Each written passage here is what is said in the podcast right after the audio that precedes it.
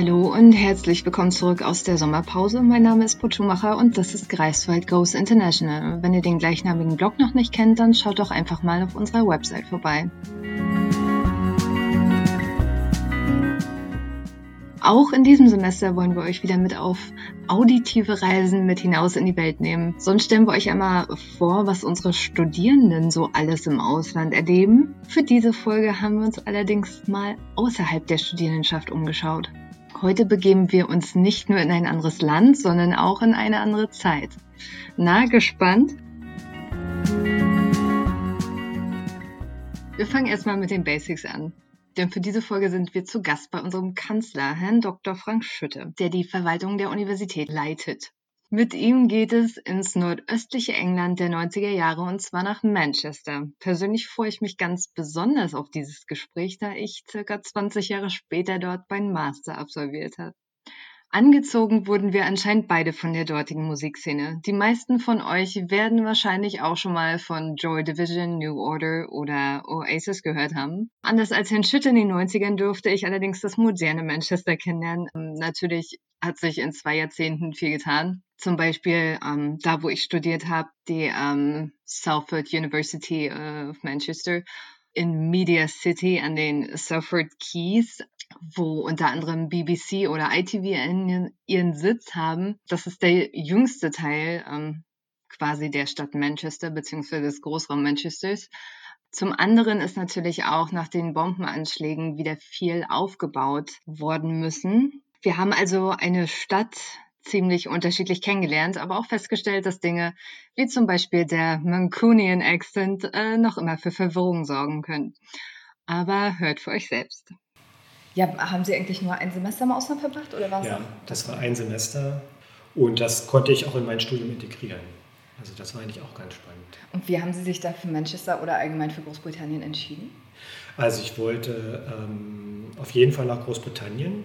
Also kann gar nicht mehr genau sagen, warum unbedingt Großbritannien. Ja. Vielleicht, weil ich auch dachte, da komme ich sprachlich am besten klar. Ja. Das stellte sich dann jetzt nicht so, als so heraus, als ich dann den Slang da gehört habe, schon mal im Flughafen. Oh ja, äh, gerade das, Manchester, ja. Äh, und äh, ich musste mir dann ja noch so eine Fahrkarte kaufen auf dem Flughafen in die Stadt rein. Mhm. Äh, und da scheiterte ich eigentlich schon direkt, äh, weil ich kein Mensch da verstanden habe. Ich dachte, das kann nicht sein nach so vielen Jahren Englisch. Ähm, und ähm, war froh, dass es dann noch Automaten gab, mhm. äh, wo ich mir die Fahrkarte erstmal kaufen konnte, um in die Stadt zu kommen. Ja.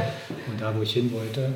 Ähm, es hatte aber auch so ein bisschen was mit meinem Studium zu tun. Ähm, mhm. So ein Volkswirtschaftsstudium ist schon sehr stark angloamerikanisch geprägt, also was so die Forschungsansätze, die entsprechenden Wissenschaftler und Wissenschaftler, mit denen man sich beschäftigt. Mhm. Ähm, und so kam die Idee und hinzu kam, dass bei uns an der Universität, das war die in Halle an der Saale, ja. ähm, ein Kooperationsabkommen bestand zwischen der Universität in Halle und hm. ähm, der in Manchester. Hm. Ähm, und ähm, das bot sich dann an. Dann habe ich mich darauf beworben hm. und so wurde es Manchester. Sehr schön. Äh, wir fragen unsere Outgoer ja immer so auch nach den Herausforderungen, die sie so in ihrem Auslands Semester bzw. Auslandsjahr erlebt haben und halt auch, was sie aus dem Land bzw. aus der Kultur für sich so mitgenommen haben, vielleicht auch in ihren Alltag integriert haben oder so. Haben Sie da irgendwie was? Ich meine, mal abgesehen von der Herausforderung mit äh, dem Mancunian Accent. das stimmt. Also der, der ja, Akzent war tatsächlich eine große Herausforderung am Anfang. Mhm. Ähm, ich hatte auch extra äh, sprachlich dann nochmal so einen Sprachkurs vorgeschaltet, auch in Manchester. Ja. Und das hat auch mit der zweiten Herausforderung zu tun, nämlich der eigenständigen Suche nach einer Unterkunft. Das gestaltet okay. sich, sich, auch gar nicht so einfach, ja. weil ähm, es damals die Regelung gab, äh, dass es einen Anspruch auf einen Wohneinplatz nur gibt, wenn man ein ganzes Jahr wenigstens da ist. Und durch dieses halbe Jahr ähm, habe ich keinen Wohneinplatz bekommen. Das heißt, ich musste mich um eine Privatunterkunft kümmern. Mhm. Und das ist ja in Großbritannien häufig so, dass sich ähm, Studierenden WGs ein Haus teilen oder ja, eine Wohnung. Genau. Und da muss man erstmal eine WG finden und ein Haus finden. Mhm.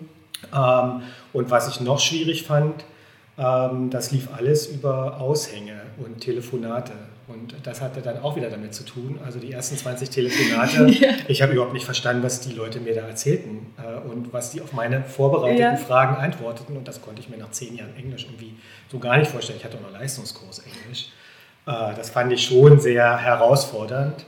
Äh, und das hat dann aber am Ende geklappt und das war auch sehr schön. Und das nehme ich, glaube ich, bis heute auch mit in einem, naja, es war eher ein Studentenhotel. Also es war ein mhm. Hotel ähm, in Manchester, äh, wo ausschließlich an Studierende vermietet wurde, ja. äh, was, äh, wo wir uns auch selbst in dieser Hotelküche verpflegt haben, mhm. aber eben durch diese ganzen ähm, Sachen in dem Hotel ähm, nutzen konnten. Also da mhm. hat das dann irgendwann mal geklappt. Ich glaube, beim 21. Telefonat habe ich dann schon verstanden, was die äh, mir da geantwortet haben und konnte dann auch ähm, einen Vertrag abschließen. Das hat aber ein bisschen gedauert. Ja. Ähm, so, dann war diese Herausforderung und dann war ich natürlich äh, auch total gespannt, was, was erwartet mich da. Ja. Also ähm, vom Studium her war es eigentlich ganz ähnlich. Hm. Ähm, als ich es aus Deutschland her kannte, ähm, also es gab Vorlesungen, Seminare, wir haben Projektarbeiten zusammen hm. gemacht. Äh, man ist regelmäßig in die Bibliothek gegangen.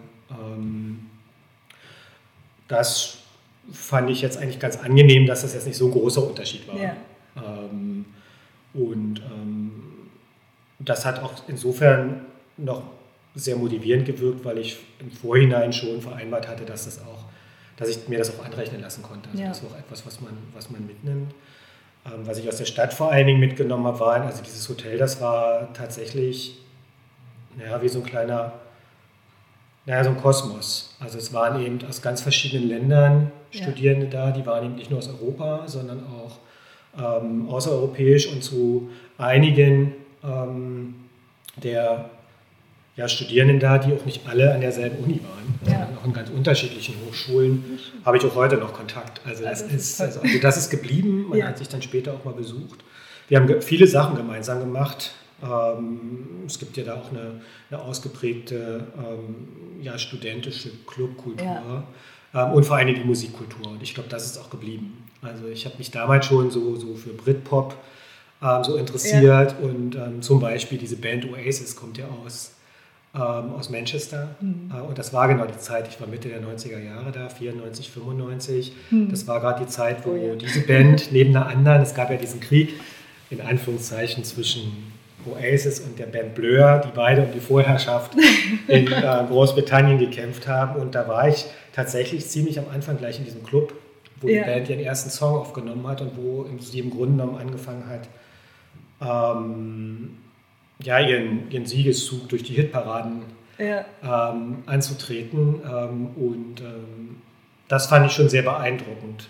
Also grundsätzlich diese Musikkultur.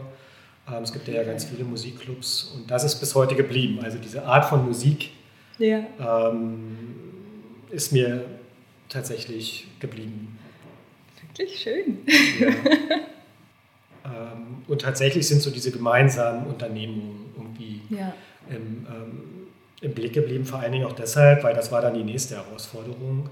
Also wenn Sie selbst auch in Manchester waren, dann wissen Sie das ja, dass gerade so die Herbst-Winterzeit eine sehr regenreiche und kalte oh ja. Zeit da ist. Oh ja. Ähm, ich habe mich immer gewundert, warum die Briten da trotzdem noch nur im Hemd rumrennen. Ja, zum Teil genau. auch kurzärmlich und mit Sandalen. Das hat mich also sehr, fand ich sehr ähm, gewöhnungsbedürftig, mhm. während wir da alle gefroren haben. Aber wenn mal die Sonne rauskam, und das war jetzt nicht so häufig in diesem Semester, mhm dann ähm, haben wir sofort alle Bücher weggeschmissen. Also im wahrsten Sinne des Wortes und sind raus. Und das kann man ja dann in, in England sehr gut. Also hm, ja. ähm, mal eben nach York fahren oder wir waren in Liverpool oder wir sind einfach, ähm, haben uns einfach um eine Wiese gesetzt in die hm. Sonne mhm. und ähm, ewig gequatscht und diskutiert ja. und das hat richtig viel Spaß gemacht. Ähm, und äh, ja, oder haben auch so mal sind wir auch also ein paar Seen gefahren. Mm, ist ja auch also, Lake District da. Genau, Lake District ähm, ähm, war jetzt eine Sache und ähm, also das Wetter war auch sehr herausfordernd äh, und äh, da habe ich auch was mitgenommen, nämlich da habe ich gelernt ähm, und das hat mir eine Kommilitonin aus dem heutigen Nordmazedonien dann bei ihrem Abschied ähm, geschenkt. Äh, ich trage jetzt im Winter immer Mützen. Also so, eine, so Schirmmützen, die auch wärmen. Also nicht so okay, eine, die ja. nur gegen die Sonne. Ähm, mit meinem lichten Haar war das sowieso ganz gut, aber durch das schlechte Wetter und den dazugehörigen immer wehenden Wind ähm, konnte man also auch Schirme ähm, ja, nicht benutzen, beziehungsweise die waren beim ersten Mal kaputt. Ja. Äh, mit dieser Mütze und einer entsprechenden Jacke geht das aber super und das habe ich mir bis heute beibehalten und das hilft auch in Greifswald. Ja, das glaube ich. Ich wollte also, gerade fragen, die tragen sie auch bei, den, bei dem Wind, das trage ich auch heute noch. Ja. Das ist echt cool. Nee, schön. Ähm, kehren Sie jetzt auch immer mal wieder nach Manchester zurück, beziehungsweise nach Großbritannien? Oder? Also tatsächlich habe ich das jetzt längere Zeit schon nicht mehr gemacht. Mhm. Also ganz am Anfang habe ich das öfters gemacht, nach Manchester, aber auch in die Orte, die ich aus finanziellen Gründen oder auch aus Zeitgründen da nicht erreicht habe. Also ja. Also ich bin nie nach London zum Beispiel in der Zeit mhm. ähm, gereist. Das habe ich dann später mal nachgeholt oder ich war auch nie in Schottland, mhm. weil ähm, ja, weil das finanziell und zeitlich nicht passte mit dem, mit dem Studium, sondern ich habe mich mehr tatsächlich damals viel um Manchester und in Nordengland ähm, ja, beschäftigt und habe das dann nachgeholt, mhm. ähm, dann auch öfters mal nach Schottland zu fahren. So die letzten Jahre ist das ein bisschen eingeschlafen, da war ich jetzt tatsächlich schon längere Zeit nicht mehr mhm. in Großbritannien. Habe mir das aber auf jeden Fall vorgenommen und insbesondere auch Manchester, mhm. weil ich jetzt auch mal sehen wollte, was sich da verändert hat. Äh, und das muss eine ganze Menge sein, wie ich ja. mittlerweile von vielen Leuten schon gehört habe. Mhm. Also ich war auch in der Zeit da, danach gab es dann, glaube ich, auch eine ganze Reihe ähm, von Terroranschlägen noch. Ja, okay. Äh, das war in der Zeit, ging das, aber es war immer so latent die Gefahr da.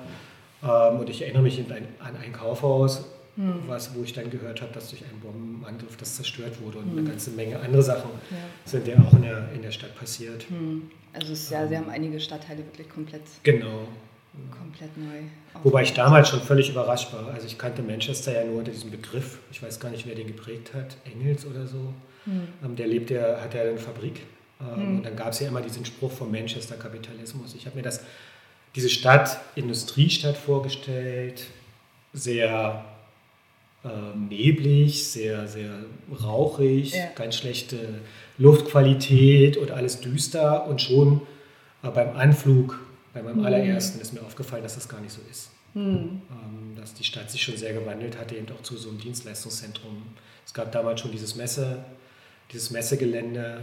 Mhm. Ähm, es gab ganz, ganz viel an Kultur. Also ich bin auch permanent ins Musical gerannt. Das war auch so etwas, was total viel Spaß gemacht hat. Ähm, und ähm, also dieses Vorteil hat sich eigentlich gleich beim ersten, ja. beim ersten Anflug ähm, total verändert gehabt. Hm. Haben Sie irgendwie den Eindruck, oder ich meine, die Schirmmütze ist ja schon mal ein gutes Beispiel, aber dass Sie ähm, Ihre Erfahrung auch hm, immer noch prägt, auch für Ihr berufliches Leben, äh, dass die Erfahrungen Sie irgendwie.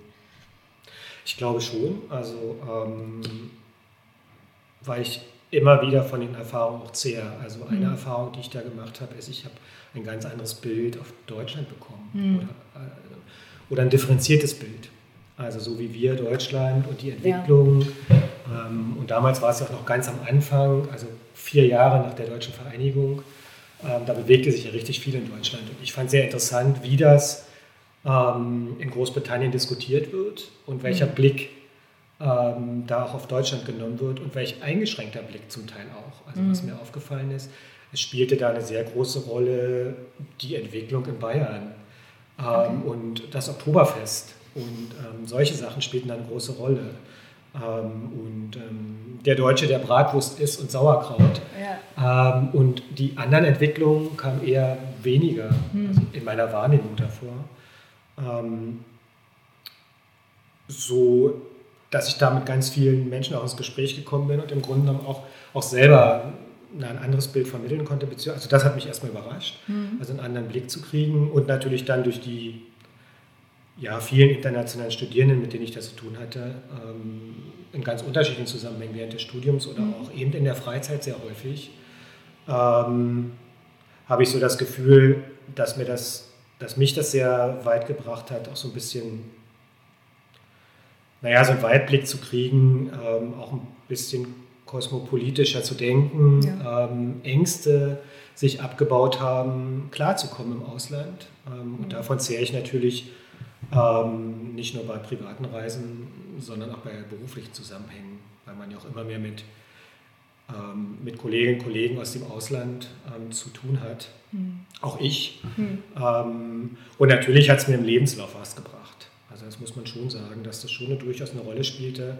Auch die Initiative, einfach dieses Abenteuer, so nenne ich es mal, ähm, einzugehen und sich das auch zu trauen im Studium, einfach mal über den Teller ranzuschauen, mal ein bisschen was anderes zu machen, ähm, sich auch durchsetzen zu können und auch die Herausforderungen, ich hatte ja so ein paar schon erwähnt, auch hm. meistern zu können. Hm. Ähm, ich denke, das, das war eine ganz wichtige Erfahrung dass, ähm, und davon kann ich eben auch immer noch ganz viel berichten und ganz viel schwärmen.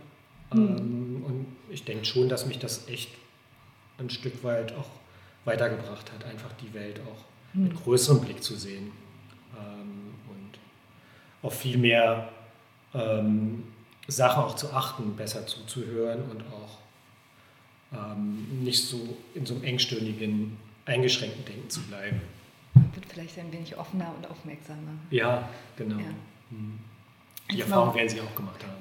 Auf jeden Fall. Ja, es, ist, es ist sehr interessant, mal so eine komplett andere Perspektive zu sehen von, ich meine, gerade auch von Deutschland, ähm, es geht ja sowieso nicht immer alles glatt und ähm, ja, wenn man selbst drinsteckt, wenn man einfach, ja, kennt man ja selbst allgemein mit Problemen, wenn man direkt drinsteckt, wenn man selbst betroffen ist, ähm, sieht man viele Dinge oft gar nicht, als wenn man jetzt mal eine objektive Perspektive einnimmt, beziehungsweise eine andere Perspektive mhm. dargelegt bekommt. Ne?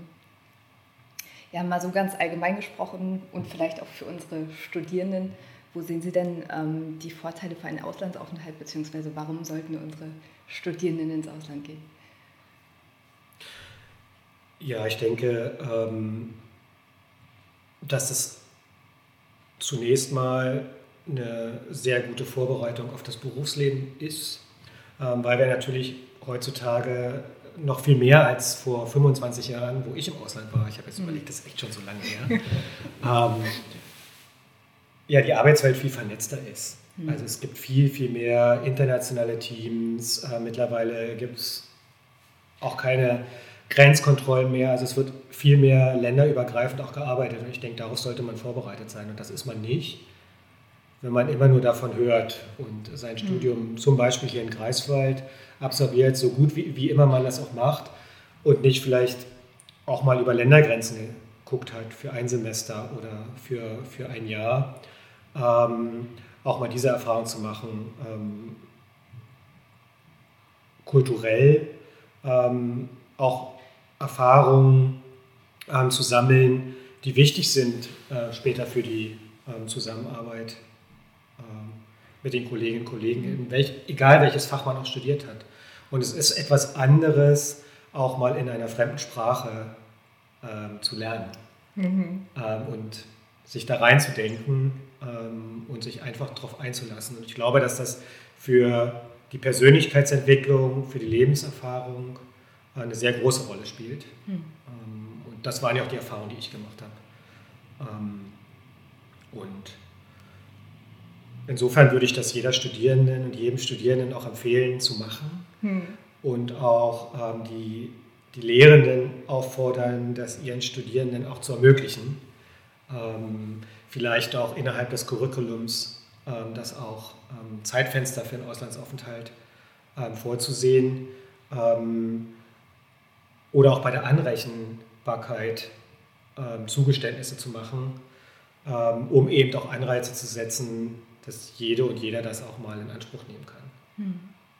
Also ich empfinde das als eine wert, sehr wertvolle Erfahrung, einerseits für die eigene Entwicklung, ähm, aber eben auch für das spätere Berufsleben. Und ich denke, es ist auch unerlässlich, ähm, ja, über die Grenzen hinaus auch Kontakte schon während des Studiums zu knüpfen, hm. äh, um dann später in seinem Beruf auch erfolgreich sein zu können. Ja, vielen Dank. Jetzt nochmal eine Frage, einfach mal Interesse halber, wo Sie gerade sagt, noch in einer anderen Sprache arbeiten. Wie ist das bei Ihnen? Haben Sie das Gefühl, wenn Sie in einer anderen Sprache oder wenn Sie sich in einer anderen Sprache ausdrücken, dass ein anderer Teil Ihrer Persönlichkeit eher zum Vorschein kommt? Also ich habe zum Beispiel das Gefühl, wenn ich mich in einer Fremdsprache ausdrücke, drücke ich mich anders aus, als in meiner Muttersprache. Und ich habe auch das Gefühl, dass ich, ich weiß nicht, dass ich vielleicht auch offener bin, direkter bin. Also ähm, ja, ähm, das Gefühl habe ich auch. Das, ich habe das mir immer damit erklärt, ähm, dass natürlich der Wortschatz ein viel geringerer mhm. ist ja. und dass man auch, wenn man diese Sprache schon länger spricht, äh, immer noch ein bisschen unsicherer ist und damit anders als auch in der deutschen Sprache in viel kürzeren Sätzen spricht und sich viel hm. ähm, versucht, viel direkter auszudrücken, ähm, um eben drüber zu bringen, ähm, was, man, was, man, was man sagen möchte. Und hm. gerade am Anfang ging mir das so, also da ging es mir vor allen Dingen darum, klar und präzise zu sagen, was ich will. Und ich habe so das drumherum, so dieses Emotionale, ja. ganz anders ähm, oder viel weniger oder gar nicht ausgedrückt. Und hm. das kam dann später erst. Ähm, da hatte ich dann auch irgendwann das Gefühl, jetzt fange ich an, in dieser Sprache auch zu denken, mhm. also auch in diesen Satzstrukturen zu denken, ähm, gar nicht mehr darüber nachzudenken, dieses permanente ähm, auch übersetzen. Was heißt das denn in Deutsch und was ja. ist das jetzt in Englisch und dieses, dieses Hin und Her zu switchen dann nicht mehr zu machen. Mhm. Ja, das automatisiert sich dann irgendwann. Genau, das geht aber auch wieder verloren, wenn man lange in dieser Sprache nicht spricht. Also ja. muss man immer wieder, immer wieder aktiv ähm, da dranbleiben. Hm. Ja. Ähm, aber ich würde schon sagen, dass da was dran ist. Also, äh, und äh, dass es mir ganz ähnlich ging, dass hm. sich so ein bisschen was an mir auch verändert hat, wie ich spreche und hm. was ich sage und auch wie ich das sage. Hm. Super, vielen Dank für das Interview. Nichts zu danken. Ja, ich hoffe, euch hat diese Folge gefallen und wenn ihr jetzt auch Lust bekommen habt, einige Zeit im Ausland zu verbringen, sei es für ein Auslandssemester oder ein Praktikum, dann informiert euch doch einfach bei unseren digitalen Erstberatungen. Natürlich könnt ihr auch immer während der Telefonsprechzeiten anrufen oder individuell einen Gesprächstermin vereinbaren. Äh, alle Kontaktdaten und Infos findet ihr auf unserer Website. Das war's von mir und bis zum nächsten Mal. Ciao!